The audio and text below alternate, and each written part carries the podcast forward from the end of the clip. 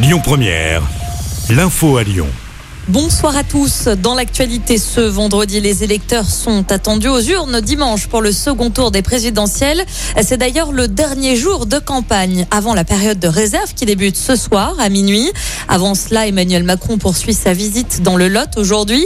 Marine Le Pen a choisi quant à elle la Somme pour son dernier déplacement. Rappelons que les bureaux de vote sont ouverts jusqu'à 20h ce dimanche à Lyon. L'enquête avance après cet incendie qui a ravagé une partie du toit de l'école maternelle Marc Bloch. Souvenez-vous, c'était dimanche dernier dans le 7e arrondissement de Lyon. La piste criminelle est privilégiée. D'après le progrès, le feu serait parti dans un bosquet situé à l'extérieur de l'établissement contre le mur de l'école. Cette autre enquête ouverte après la mort d'un homme de 38 ans sur le périphérique. Les faits se sont déroulés mercredi soir. Ce trentenaire a sauté d'un pont à hauteur de Vénissieux avant d'être percuté par une voiture. La thèse du suicide serait cette fois-ci privilégiée.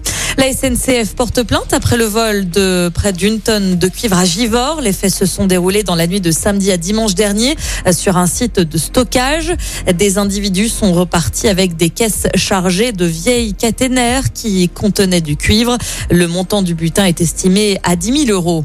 Attention sur les routes, la 46 sera fermée la semaine prochaine, la nuit, pour euh, des travaux d'entretien.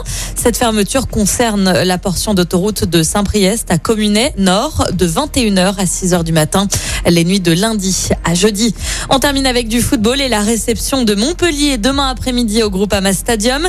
Les supporters comptent sur une victoire de l'OL qui est actuellement 8e au classement à 7 points de la 5e place. Lyon-Montpellier, c'est demain à 17h.